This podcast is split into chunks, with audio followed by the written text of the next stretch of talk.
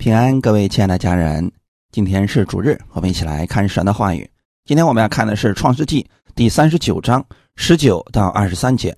我们分享的题目叫“持守真理却遭冤屈，如何面对？”我们先来读一下《创世纪》三十九章十九到二十三节。约瑟的主人听见他妻子对他所说的话，说：“你的仆人如此如此待我。”他就生气，把约瑟下在监里，就是王的囚犯被囚的地方。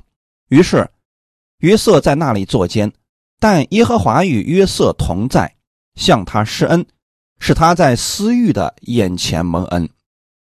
私欲就把监里所有的囚犯都交在约瑟的手下，他们在那里所办的事都是经他的手。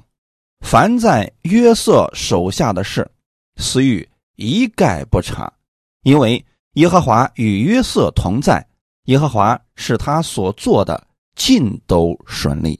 阿门。因为啊，约瑟长得俊美，再加上能力超群，他主人的妻子能看上约瑟，那一定有他的道理的。但这个事情对约瑟来说，却是一个极大的试探和诱惑。我们可以想象一下，假如约瑟觉得这辈子就这样了，就是个奴隶，或者说一个管家了，面对诱惑，他可能选择听从他主人的妻子，因为这对他来说一定是有一些好处的，至少在以后的路会有极大的帮助的。在利益面前，很多人就会选择妥协。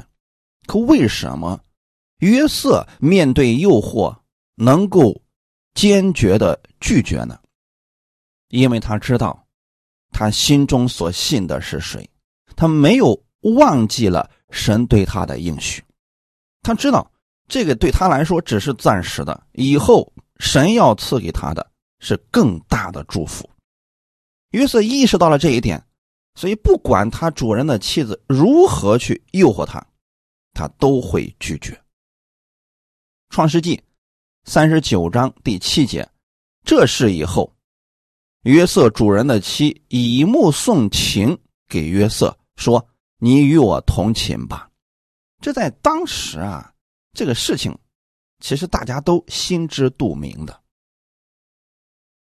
管家跟主人的妻子之间的这种关系，在那个时代当中吧，其实大家都好像觉得没有什么。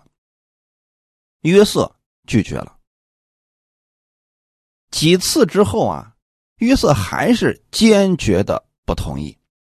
创世纪三十九章十到十四节，后来他天天和约瑟说，约瑟却不听从他。也不与他同寝，也不和他在一处。有一天，约瑟进屋里去办事，家中人没有一个在那屋里。妇人就拉住他的衣裳说：“你与我同寝吧。”约瑟把衣裳丢在妇人手里，跑到外边去了。妇人看见约瑟把衣裳丢在他手里跑出去了，就叫了家里的人来，对他们说：“你们看。”他带了一个希伯来人进入我们家里，要戏弄我们。他到我这里来，要与我同寝，我就大声喊叫。看来啊，他主人的妻子一看自己得不到，就想毁了约瑟。这个女人啊，一旦说有他得不到的东西的时候，他变成嫉妒和恨的时候，他真的是。无所不用其极啊！一开始可能真的就是对约瑟有好感，结果呢，约瑟不听从他的。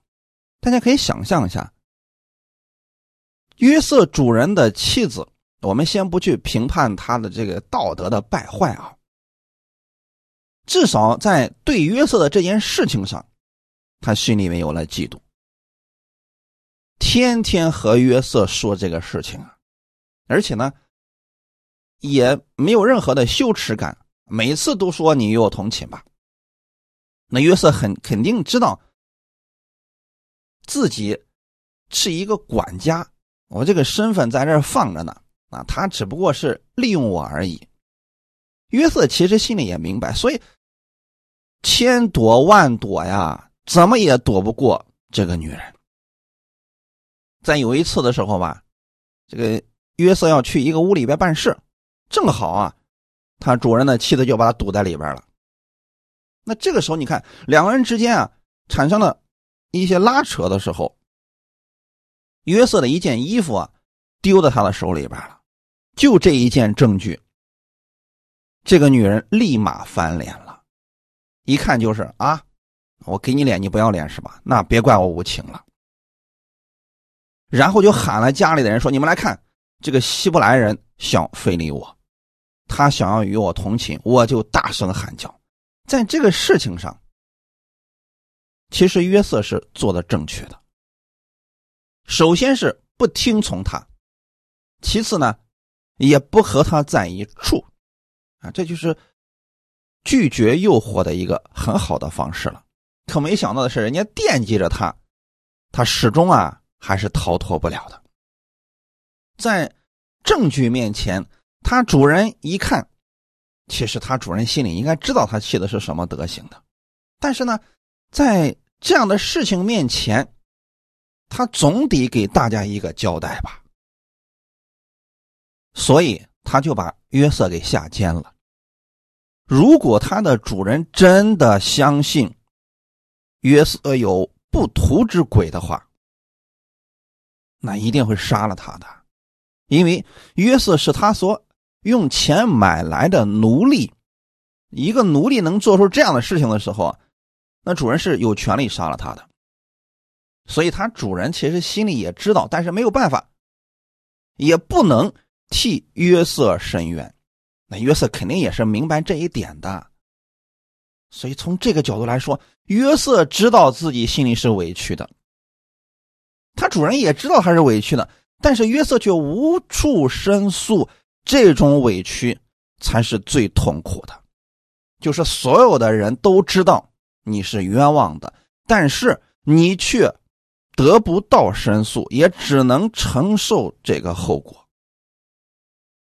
他被下监之后，我们可以想象一下约瑟心里的落差，他到底有多大了？其实很多时候啊。我们在服侍神的时候，会遇到类似的事情，就是你真的为别人付出了，真的是帮他，是因为爱他，结果呢，对方反咬你一口，觉得你用心叵测，甚至聚集很多人一起来攻击你，那个时候，很多服侍的人就说了：“算了，我不想再服侍了，受不了了，觉得自己受冤屈了。”那如果你也是服侍人员，我相信你确实会受到类似的一些冤屈，或大或小，或多或少吧。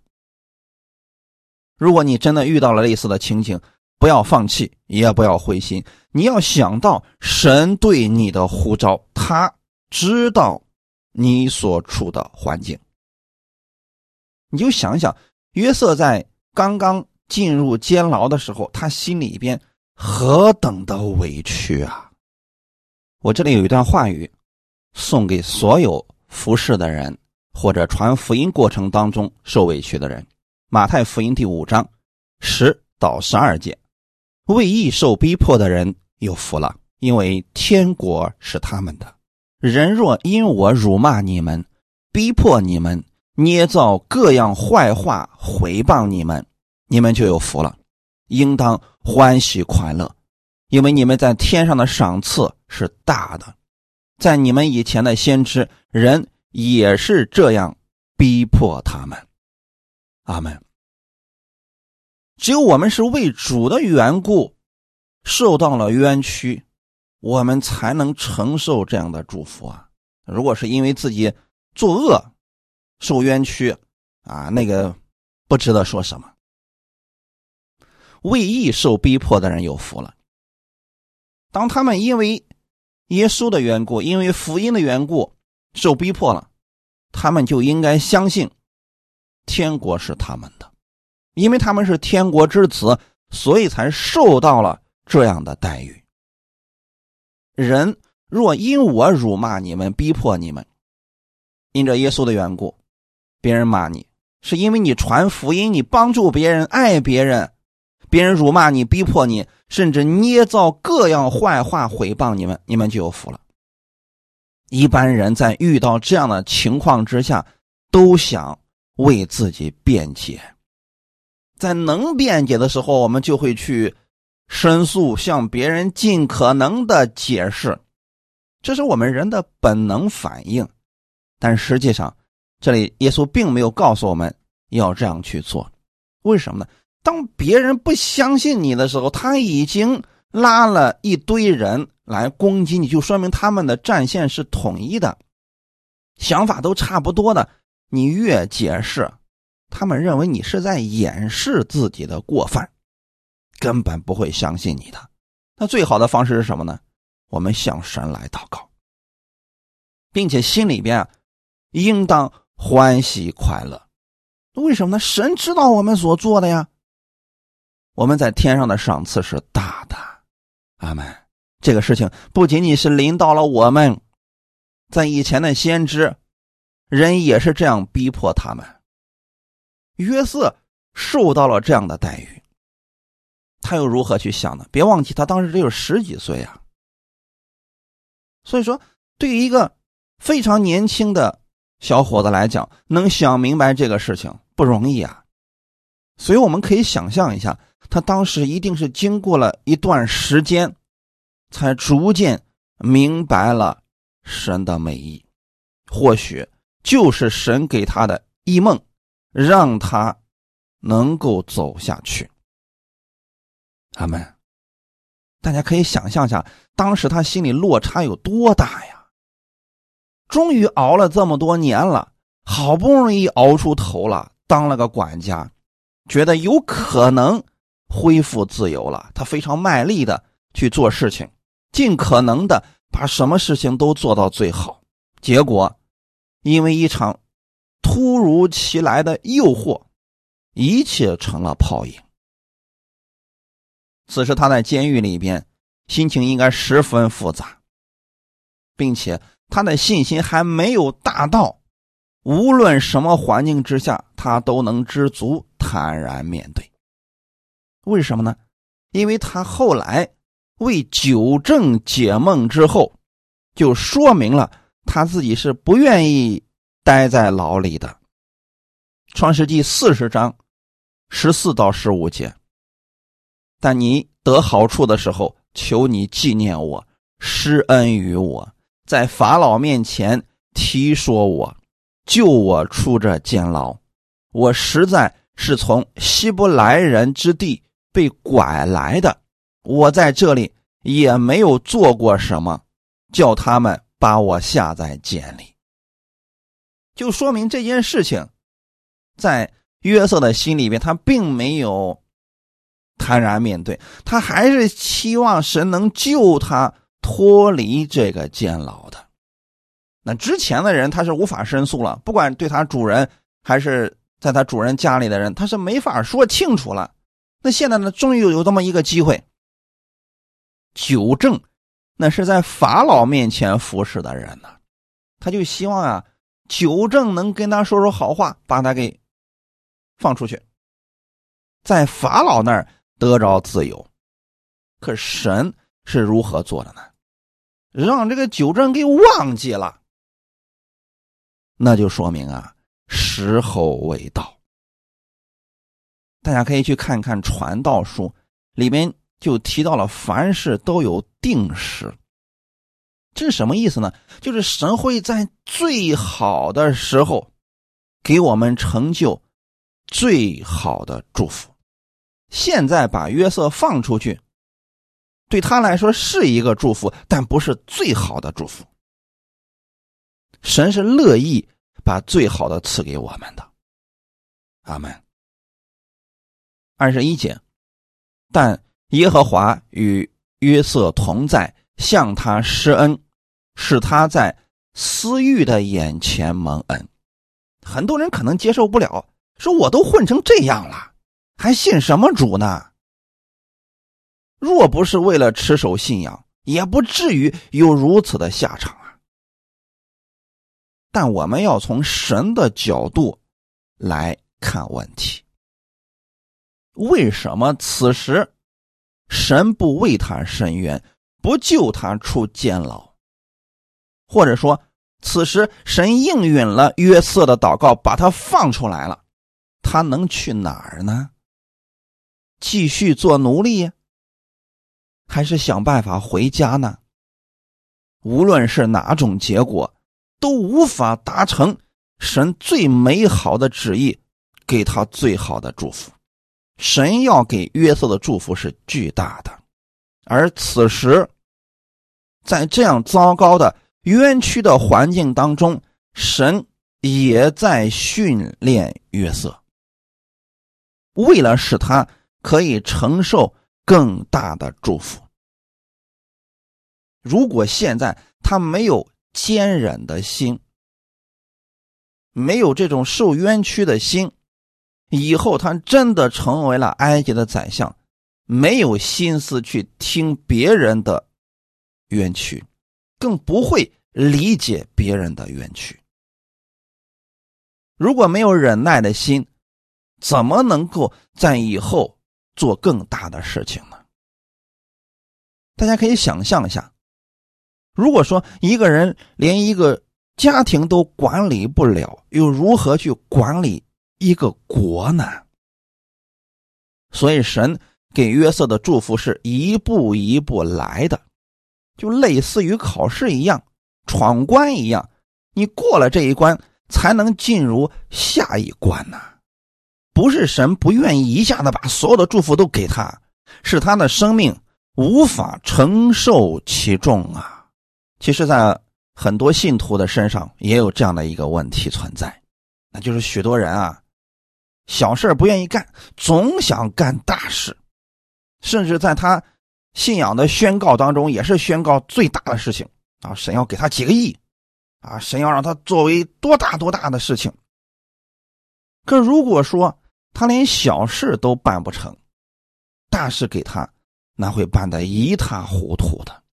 如果一个人想建立教会，那就先从建立小组开始，能不能服侍三五个人？如果这三五个人找你的事情，哎呀，别找我了，我受不了了！你们这个事怎么这么麻烦呢？如果三五个人都让你头疼，让你晚上开始失眠了，那说明啊，你现在需要长时间的训练，你才能承受更大的祝福，去建立教会啊。许多人不以为然，说啊，你给我一两千人的教会，我一定给他管理好。如果几个人都管不好，几千人一定是失败的。神是如此。来训练约瑟的呀，阿门。所以大家一定要从神的角度去看这个，你才能看明白。否则的话，你得出来的结论都是神不好。他为什么不早点把约瑟给救出来？那么现在他在监牢之中，又能学习到什么呢？我们先来看一下，在这里的都是什么样的人？本文的二十节。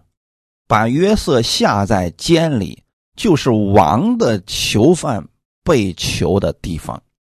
王的囚犯，换句话来讲，这里的人都不简单呀，那可不是小偷小摸的人，都是过去服侍法老的人。那约瑟跟这些人在一起，能学习到什么呢？这些人对王的喜好、性格。相当之了解，对于如何管理国家，这些人那是相当熟悉的。约瑟天天和这些人在一起，对他以后服侍法老那是最有力的帮助啊！缺了这一刻，不行的。管理一个国家，不是光靠信心就能管好的。同样的，不管你是经营企业，还是经营你现在的生意、家庭。光靠信心是不行的，还需要有智慧呀。那这个智慧怎么产生呢？如何管理一个国家？你至少得听一听过去管理过这个国家这些人的建议吧。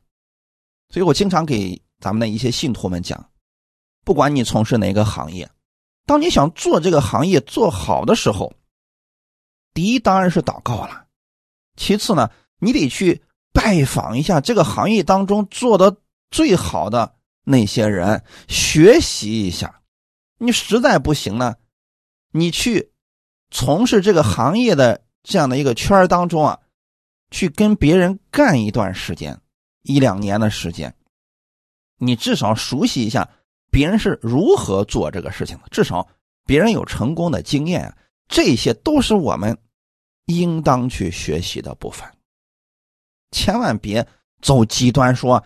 我要像所罗门一样，我在家里边睡一觉，然后祷告一下，神就把智慧赐给我了。不是那样的，所罗门也不是那样得着了全部的智慧的。所以，我们不要走极端了。这个功课，约瑟是少不了的，因为他之前没有被训练过类似的功课呀。那这就是为什么我们去服侍神、去建立教会之前，还是建议大家去学习一下类似的课程。系统的学习，但不能乱学呀！什么都学，最后你还是什么都不会的。似乎是什么都懂一点，但什么都不精通，这个不好。你总有一个专长才是好的呀。也就是我过去经常所强调的：你在一个地方挖坑，你总能挖出水来；你不要到处都挖坑，那样迟早有一天自己会掉进去的。我们又不是种树，对不对？这里提到了一件事情。约瑟被关的地方，是王的囚犯被囚的地方。这些人对王的了解，对管理国家那是真的非常了解的。所以神没有让约瑟离开，因为这里已经汇集了最好的、最全的师傅了，没有比这个地方更合适的地方了。这已经算是在埃及精英汇聚之地了。因为这些人走不开嘛，他们有的是时间，是不是？你到外面去还真不一定能找到这么合适的地方。所以，神与约瑟同在，大家总能理解什么意思了吧？不在乎你在哪儿，关键是神有没有与你同在。如果就算你当了埃及的宰相，神不与你同在，身边全是小人勾心斗角的，你又能够？做多久呢？可是在这儿，神与约瑟同在，这就是对约瑟最大的安慰呀。不管你现在在什么环境之下，经历了什么样的事情，如果你能知道神与你同在，那我们就把我们的事情祷告给神。如果没有立即立竿见影的效果出现，我们就暂时的做好我们。手中当做的事情，一边祷告一边做事情，观看在我们周围的人和事情的改变。那约瑟呢，肯定是这样一步一步走过来的呀。他和祷告之后，神没有把他救出去，那么他就在监狱当中的时候，可能是很积极的做事情吧。圣经里面提到，他就在司狱长面前蒙恩了。虽然是短短的一句话，这中间必然用了不少时间，这思域才发现约瑟的与众不同啊！大家可想一下，在这个监牢里的人，大多数会是什么状态？都觉得自己委屈啊！或许有一些人就是一句话说错了，结果被发配到这儿来了。那在这儿的人。要么天天喊冤，要么就一言不发。可能约瑟想到了神对他的旨意，想到了神对他以前所赐的异梦，他想明白了，既来之则安之，所以他的表现一定是与这些人不一样的，要不然这私欲也不可能发现他呀。比如。可能约瑟是积极乐观的面对生活，啊，你比如说小哥给这个约瑟来送饭了，约瑟会说：“哎呀，小哥辛苦了。”小哥一看，哟嘿，这个人不一样啊，还能有这么乐观的心态，在这个地方，这个人可不常见呢。哦，当然了，不一定有这样的事情，我们只是个举一个例子。总之呢，约瑟一定有与众不同的方式，让私欲们看见了。那也或许呢，是每每天啊，他与众不同的灵修生活，或者说啊，热心的开导他身边的王的囚犯等等。总之，有一天，终于被司狱长发现了，那神就感动了这个人，让这个人留意去观察约瑟。终于，这个人发现约瑟这个人啊，真了不起啊！你说，在他旁边那个。牢房里的那个人啊，那整天大喊大叫的，结果呢，这约瑟跟他聊天之后啊，这个人逐渐的平息下来了。或许啊，司狱长发现了，哎呀，这个叫约瑟的这个小伙子啊，非常的有智慧啊，所以时候到了，这司狱就把所有的关于囚犯的事情都交在了约瑟的手下。我们看二十二节。司狱就把监里所有的囚犯都交在约瑟的手下，他们在那里所办的事都是经他的手。虽然圣经上只是简短的一句话，但我们相信约瑟必然是付出了许多努力和时间。司狱把所有的囚犯的事都交给约瑟办理，这是一件不容易的工作，因为在这里的人都不一般，连私欲都不敢轻易得罪呀。虽然他们暂时的被关在这里，但说不定哪一天哪个人他就官复原职了，所以不能轻易的得罪。那你说这些人整天抱怨怎么办？那总得有人去开导他们吧。总得有人去服侍他们吧。好，这个事儿啊，这私欲们估计是受不了了啊。最后发现约瑟这人挺好，那就让他去干吧。所以这些事最终落到了约瑟的手里。我们可想而知啊，约瑟在做这个工作的时候，那还是要受很多的委屈的呀。为什么呢？因为。他去服侍的这群人都是过去服侍王的，那看到一个这么一个人过来，那能对他有好声好气吗？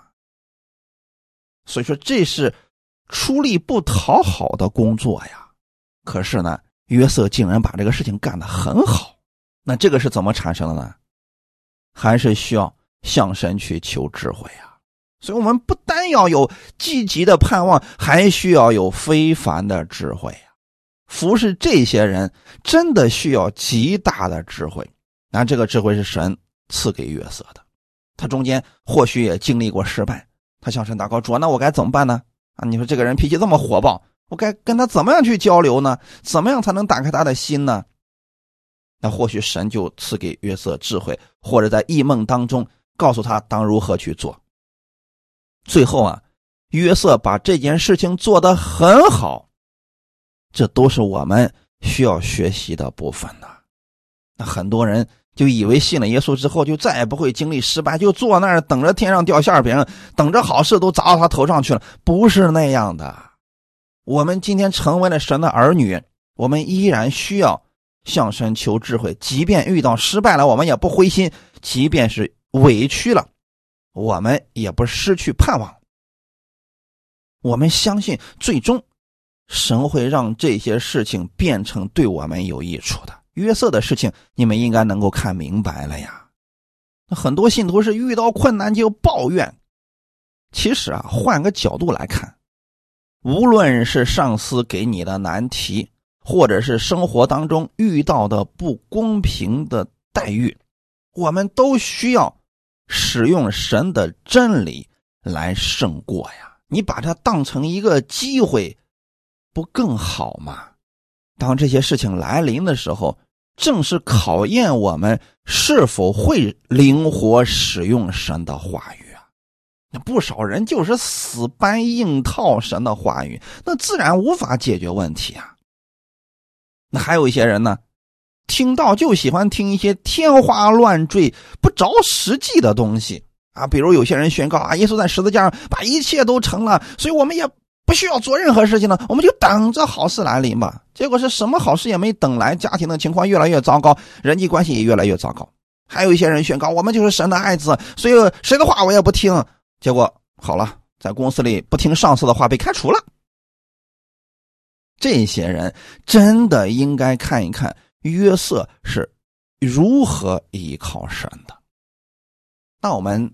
具体的给大家来讲一下，假如你的上司给了你难题，处处的刁难你，你不要去恨这个人。这个时候，咱们换一个角度来说，他给你难题，甚至说给你一些难啃的一些客户的时候，这个时候你就需要向神去祷告啊，让神给你智慧，把这个问题完美的给他解决了。慢慢的，是不是？你的上司的上司就能看到你的出众之处呢。大家可以想象一下，你想站在重要的位置上，那你一定要有出众的才华和能力才行啊！你不能能力平庸，你又想站在重要的位置上，那谁愿意呢？假如你是公司的一个老板，你愿意把一个无能的人放在一个最重要的位置上吗？肯定也不愿意啊！所以今天的。约瑟的事件，其实是给我们一些启发的。不管是我们在公司里上班，或者我们自己经营企业，我们都需要拥有非凡的智慧。阿门。如果你是公司企业的老总，你只需要找到像约瑟这样的人，你知道你有多么的省心吗？我们看一下二十三节。凡在约瑟手下的事，私欲一概不查，因为耶和华与约瑟同在，耶和华是他所做的尽都顺利。凡在约瑟手下的事，私欲一概不查。你知道这是对约瑟多大的信任吗？而且能做到一概不查，那一定是前面。处处留心观察，看看他到底能力如何。已经是观察了许久了，最后发现这个人做事真的是十分的可靠。最重要的是什么呢？这个人很可靠啊，两方面缺一不可呀。很多的时候啊，我们找合作伙伴，这个人非常有能力，可人品不行，最后你被他坑了。那还有个什么情况呢？这个人特别好，但是没有能力。你跟这样的人合作，最后也是失败的。那最好的方式是什么呢？遇到像约瑟这样的人，做事那是勤恳、有能力、有智慧，做事很完美。我们不要去追求都像约瑟这个能力了，人家人家是管理国家的人，就说能够把本职工作做好，中上总可以了吧？还有一点呢，人品得是中心的呀。那如果说，这个人特别有能力，你把公司交给他，今天你学习像这个司狱长一样，学习像这个波提法一样，好，完全相信一个人，因为他有能力嘛，所以就相信他，把一切交给他，最后公司成别人的了，媳妇也跟别别人好了，那你说你这是不是很失败嘛？所以我们在选人的时候啊。能力是一方面，人品也得看重啊。教会当中服侍人员的挑选也是这个原则。公司里边员工的挑选也是如此。还是那句话，两个条件缺一不可。那换句话来说，如果你在公司上班的话，你能具备这两个条件，你有什么可担心的呀？就算这个公司他所有的人都挤兑你。你放心，很快就有对手公司来挖你了，就怕我们一无能力而人品也不行。那你说这种情况之下，那别人挤兑你，那自然的事儿啊，到哪儿都不行啊，对不对？所以弟兄姊妹，圣经有时候用很短的话语来概括一个人的行为处事方式，那就说明这个人十分了不起啊。凡在约瑟手下的事，私欲一概不查，那就是十分的相信他呀。为什么能做到如此相信呢？因为约瑟是敬畏神的人。大家想象一下，如果一个人他什么都不信，这这个真的很可怕的。那他可能他信的就是他自己，或者他信的是钱，这是十分危险的。如果他是一个非常虔诚的信徒，做什么事情都是荣耀神的，而且这个对他身边的人也很好。你经过几次试验之后，这个人就可以使用了。阿门。所以说，不要我们没有智慧，听别人一说啊。任何人在介绍的时候都会添油加醋，这个是需要我们自己去考察的。一概不查那是后期不需要查了，前期是一定要细细的考察的。不管你选员工也好，选童工也好，都是如此啊。阿门。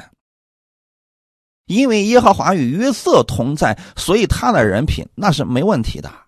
哈利路亚！这就是后来为什么当约瑟。成为了埃及的宰相之后，法老也是对他十分放心啊，因为这样的人实在是太难得了。放到今天，这样的人不论是在公司还是在国家的管理当中，那都是值得我们信任的呀。阿门。约瑟做事无可挑剔啊，令人十分满意呀。这就是神的智慧。彰显在生活当中了，他已经把神给他的用出来了。那许多信徒是天天喊口号啊，生活一塌糊涂，为人处事也是非常的糟糕，连不信的都不如。人如何相信他呀？约瑟今天能有如此出色的表现，其实正是神与约瑟同在的证据呀。那很多人一说啊，神也与我同在，可你做事为人。十分令人厌恶，这不是神同在的证据啊！从另外一方面也说明了约瑟在凡事上真的是依靠神了，即便是在监牢之中啊，他没有因为神没有把他救出监牢，从此以后不依靠神了。大家千万不要走这个极端呀！神没有在这件事情上应允你，不代表神不与你同在，不代表神不爱你了。你可能是需要在其他方面去求神的智慧呀！阿门。就算是在监牢当中，约瑟做事也是一样的认真可靠。可能有些人就会说了：“都在监牢之中了，还依靠什么呀？等死得了！你在监狱里边做的再好有什么用啊？啊，你不还是个奴隶吗？你不还是个囚犯吗？谁能把你救出去啊？”但约瑟可不这么想，他的焦点是在。神的身上，他对神是有盼望的，从来没有把自己的所有的盼望都放在人的身上特别是那九正出去之后，把他给忘了，那他更能知道啊，唯有神能靠得住了。神使他所做的尽都顺利呀，尽都顺利，不代表约瑟不会遇到难题，也不代表他做的事情很容易，而是。无论多大多难的事情，约瑟依靠神，都胜过了。阿门。我们可以试想一下，假如你有一个员工，他遇到点困难，就说：“哎，老总，我遇到难题，你说怎么办呢？”然后第二天说：“老总，我们公司现在有这样的问题，你说怎么办呢？”哎，老总，我发现，嗯，咱们公司里面谁谁谁，呃，跟谁的这关系不好，该怎么办呢？那如果你遇到这样的人，什么事都来找你，问你怎么办？怎么办？怎么办？你要他干什么呀？对不对啊？私欲对约瑟所办的事情一概不查，是因为约瑟既能发现问题，还能解决问题，这是他的与众不同之处啊！那他解决问题是靠什么？不是靠问私欲怎么办，而是依靠神。他们。如果我们能拥有这样的品质，遇到问题了，我们寻求真理。有人说了，我不知道真理啊。那咱们的讲道，你能不能顺序去收听啊？很多人问我的问题，其实我在讲道中已经说过很多遍，可他不听啊。这个问题怎么办？这个问题怎么办？这个好，我会给你解答，但我也会告诉你，你一定要顺序去听到。很多人后面的就不做了，你把这个问题解决，他没影儿了，没时间听到。损失的是他们自己。约瑟是在处理各样难事的事情上，逐渐拥有了更多的智慧。阿门。所以后来不管发生什么事情，约瑟都能够胜过了。这在神看来，他做事情尽都顺利；在人看来，约瑟非常有智慧，没有什么能难得了他的。但这个过程是约瑟依靠神的这个过程啊，没有这个过程，他不可能拥有今天这样的智慧啊。那你说，为什么我今天能够解决一些人的问题呢？因为这些年以来，我也是在无数的难题当中走过来的。遇到了问题，我要向神祷告，去查考圣经，怎么样去解决这样的问题，逐渐的积累了一些从神而来的智慧。咱们我们都需要有这样一个成长的过程呀，这个过程无法浓缩呀，别人也无法代替你呀。阿门。在今天咱们的故事当中，你要明白，持守真理，要对神。有活泼的盼望，阿门。很多信徒都希望自己啊，凡事顺利。他们认为的顺利就是不会遇到一丁点的坎坷。神没有这样应许过我们，只是说你们在世上有苦难，但你们不要害怕，因为我已经胜了世界了。阿门。看一段经文。彼得前书四章十四到十六节：你们若为基督的名受辱骂，便是有福的，因为神荣耀的灵常住在你们身上。你们中间却不可有人因为杀人、偷窃、作恶、好管闲事而受苦。若为做基督徒受苦，却不要羞耻，倒要因这名。归荣耀给神，阿门。若为基督的名受辱骂，便是有福的。可不代表我们可以随心所欲的做事情，到大街上拿个大喇叭喊啊，天国近了，你们要悔改。别人神经，你说哎呀，太好了，我是有福的，不是这样的啊，是有智慧的形式。你真的是用爱心去帮助别人，用基督的。这个爱去爱人，去帮助人，结果别人不理解你，还辱骂你，这才能算是有福的，阿门。因为呢，你知道，神荣耀的灵，也就是圣灵，常住在你身上。有时候真是这样的，圣灵感动我们去帮助一个人，或者去爱仇敌，我们做了，别人不理解，还挖苦我们。这个时候不要去跟别人争论，因为你做这个事情的时候本身就不是为了得着他们的荣耀，他们给你什么样的评价，别太在意。你要知道，神是认可你的，你就是有福的，阿门。但是一定要分清楚了啊！十五节给我们也是有一些需要谨慎的地方，你们中间可不能因为有人是杀人受辱骂了啊，这个不是有福的。杀人、偷窃、作恶。如果说啊，很多信徒认为自己是神所爱的，那无恶不作、杀人放火的，最后呢被处理了。你不要觉得你是为主的名受苦了，这个不是。如果因为好管闲事而受苦，哎，这个只能说是自作自受了。什么叫好管闲事呢？就是。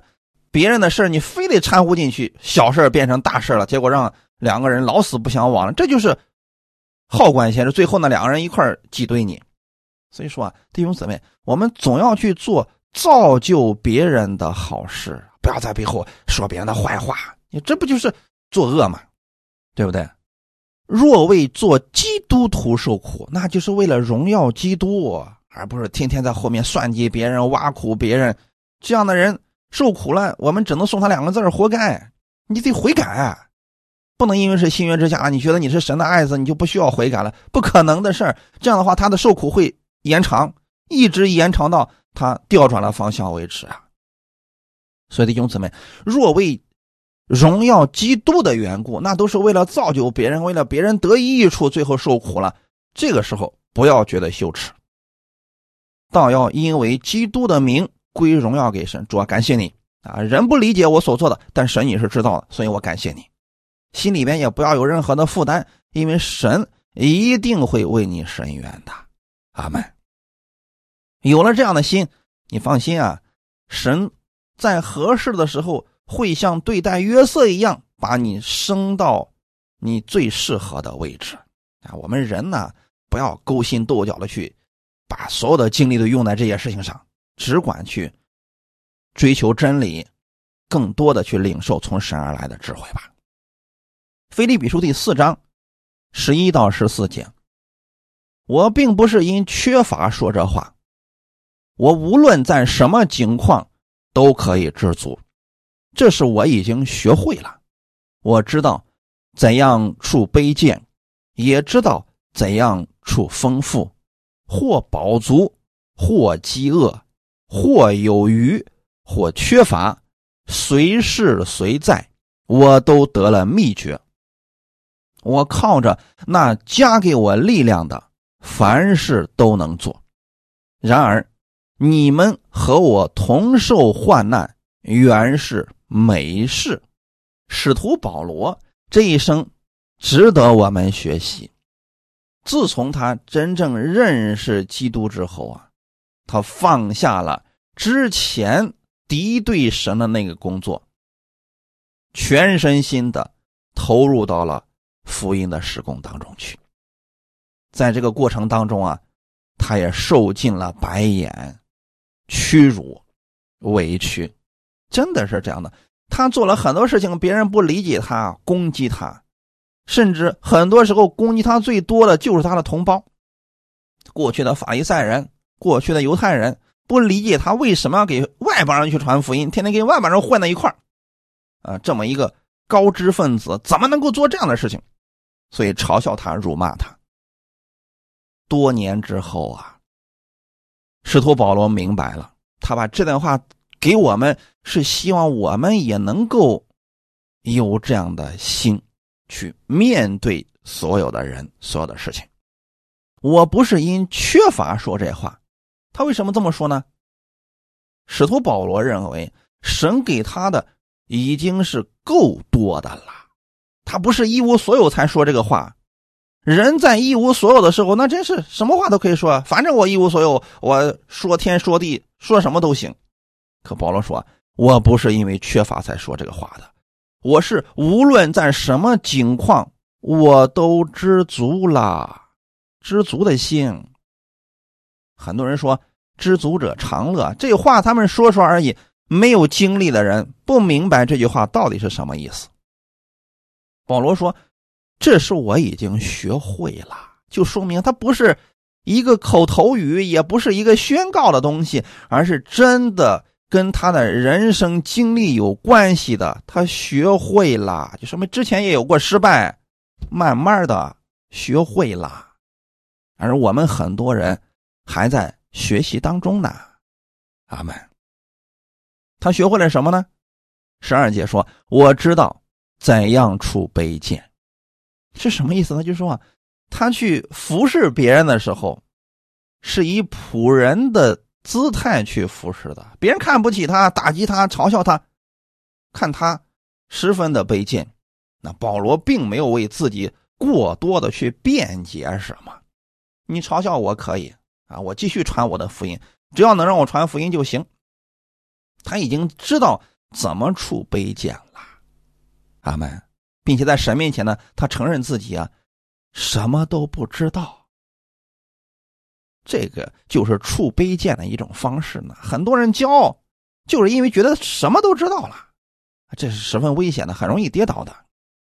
也知道怎样处丰富，丰富是什么意思呢？啊，一切都好的时候，啊，坐在高位上，别人尊敬他的时候，很多人在这个时候是极其容易骄傲自满的。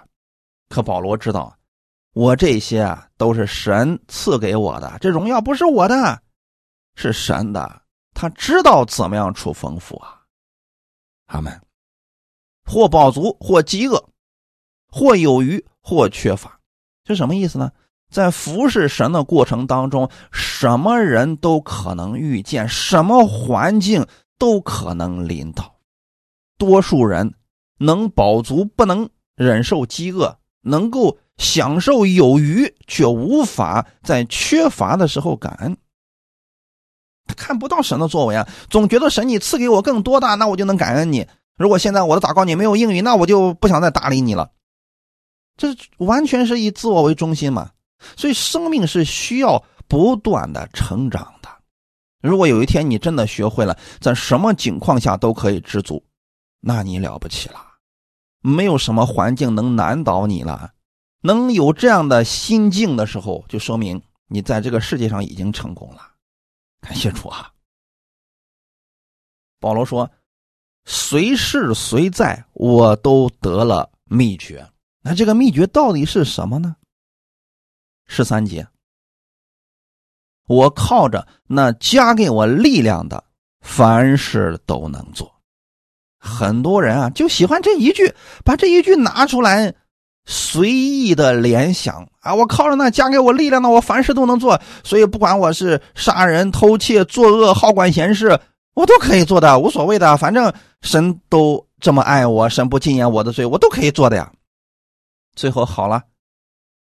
被人收拾了，受苦了，或者说被人揍了一顿，他还不服气呢。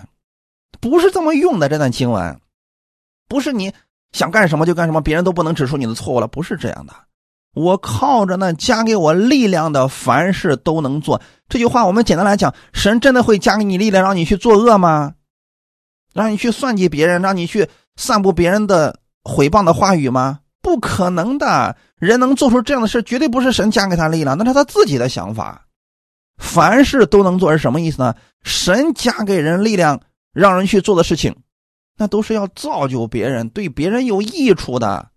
结果有些人误解了这句话语，随意去联想，都坑害别人了。你说那是神给你力量，你凡事都能做，说明这是曲解圣经。那保罗是这句话的意思是什么呢？无论在什么环境之下。即便是遭受冤屈的时候，我也是知足的。我已经学会了把目光放在天父那里，我知道他是爱我的。哈利路亚。十四节，然而你们和我同受患难，原是美事。也就是说，这段经文保罗是用在受患难的时候。不让人失去盼望，让人有活泼的盼望而用的。因为很多时候我们在受冤屈的时候，在困境当中，我们很容易软弱，很容易失去方向，很容易看不见神的作为。这个时候，这段话语给我们就会带来极大的安慰呀！我愿意我们每个弟兄姊妹在什么境况。都可以学会知足，你也要相信，靠着那加给你力量的，你凡事都能做，总能造就别人，使别人得益处。神也一定会把你提升到更有发挥你作用的地方。哈利路亚！好，今天的话语我们分享到这儿，我们一起来祷告。天父，我们感谢赞美你。谢谢你给我们这样的时间，让我们一起来回到真理当中。当我们周围的环境不好的时候，特别是我们持守真理却遭受冤屈的时候，我们要多去思想约瑟的遭遇，以及他是如何面对环境胜过环境的。我们要去思想保罗的经历，他是如何胜过环境的。因为我们知道他们都在依靠你，你爱他们，也这样爱我们。天父啊，谢谢你，谢谢你用永不改变的爱爱我。在任何环境下，我相信你都与我同在。你会在最合适的地点、最合适的时间，把我放在最适合我的位置。天父，谢谢你。也赐给我每一天都能够领受你真理的心，让我在你的真理上不断的长进，得着智慧，造就更多的人。哈利路亚！新的一周的开始，我相信这一周充满你的恩惠。无论在什么境况之下，我知道你与我同在，你必定能带领我得胜。一切荣耀都归给你，奉主耶稣基督得胜的名祷告，阿门。